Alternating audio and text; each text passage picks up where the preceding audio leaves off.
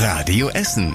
Der Tag in fünf Minuten. Am 24. Mai mit Julian Schildheuer. Guten Abend, schön, dass ihr mit dabei seid. In Berge-Borbeck ist heute eine Bombe gefunden worden. Der 10-Zentner-Blindgänger lag in der Nähe des Stadions an der Hafenstraße.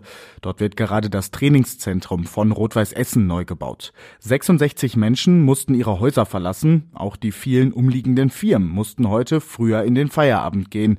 Zum Zeitpunkt der Aufnahme dieses Podcasts sind die Straßen rund um den Fundort gesperrt worden. Auch der S-Bahnhof in Berge-Borbeck ist dicht. Betroffen sind unter anderem die Bottropper Straße und die Vogelheimer Straße.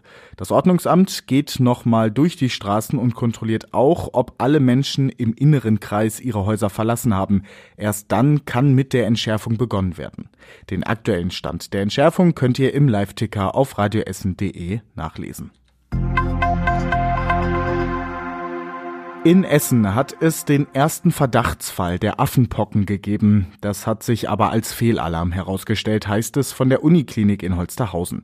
Trotzdem sind die Menschen wegen des Virus verunsichert, sagt der dortige Leiter der Infektiologie, Professor Oliver Witzke. Natürlich gibt es äh, viele Anfragen auch an uns, was denn, äh, wenn Verdächtige sind, ob die zu uns gebracht werden können.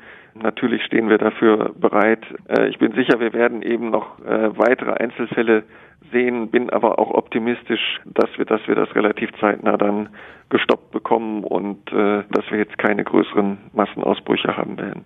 Die Affenpocken werden nur bei engem Hautkontakt übertragen. Deshalb sei das Risiko einer Infektionswelle gering. Nach dem verhinderten Anschlag läuft der Alltag am Don Bosco Gymnasium in Bocholt wieder halbwegs normal.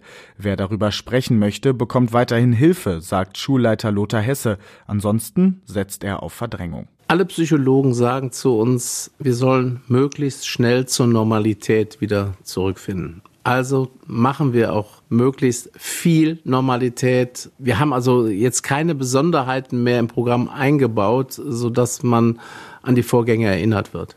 Der Schulleiter ist stolz darauf, dass Mitschüler den entscheidenden Hinweis auf den geplanten Anschlag gegeben haben. Ein 16-Jähriger sitzt weiterhin in Untersuchungshaft. In seinem Kinderzimmer wurden unter anderem selbstgebaute Bomben und viel rechtsradikales Material gefunden. Bei uns in Essen hat es einen großen Ansturm auf die 9-Euro-Tickets gegeben. Seit gestern könnt ihr die neuen Monatskarten hier in der Stadt kaufen. Bis gestern Nacht hatte die Ruhrbahn schon über 30.000 Tickets in Essen und Mülheim verkauft. Damit hatte das Verkehrsunternehmen gar nicht gerechnet.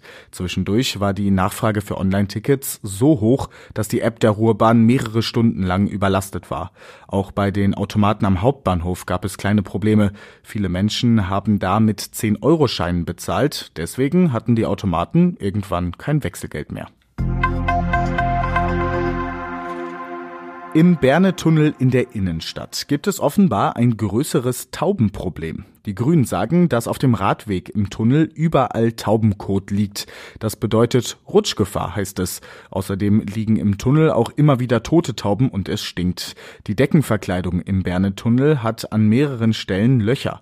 Dort leben die Tauben. Die Grünen wollen, dass die Löcher geschlossen werden. Damit soll die Stadt aber warten, bis die Tauben nicht mehr brüten. Und das war überregional wichtig. Die Ständige Impfkommission empfiehlt für alle Kinder zwischen fünf und elf Jahren eine Impfung gegen das Coronavirus. Viele Kinder hätten bereits eine Infektion durchgemacht, vermutet die STIKO. Die Dunkelziffer sei sehr hoch. Eine einzige Impfdosis reiche deshalb, um einen guten Schutz aufzubauen. Und zum Schluss der Blick aufs Wetter. Es bleibt am Abend und in der Nacht trocken bei uns in der Stadt. Dazu lockert es etwas auf. Morgen dann mehr Sonne und es bleibt trocken. Bei 20 Grad ist morgen aber Schluss. Der Sonne-Wolken-Mix geht dann am Donnerstag und am Freitag weiter. Alle Nachrichten aus Essen könnt ihr jederzeit nachlesen. Und das geht online auf radioessen.de. Da gibt's natürlich weiterhin auch den Live-Ticker zur Bombenentschärfung in Berge-Borbeck. Das waren jetzt aber erstmal die wichtigsten Nachrichten der Woche mit Julian Schildheuer. Das war der Tag in fünf Minuten. Diesen und alle weiteren Radio Essen Podcasts findet ihr auf radioessen.de und überall da, wo es Podcasts gibt.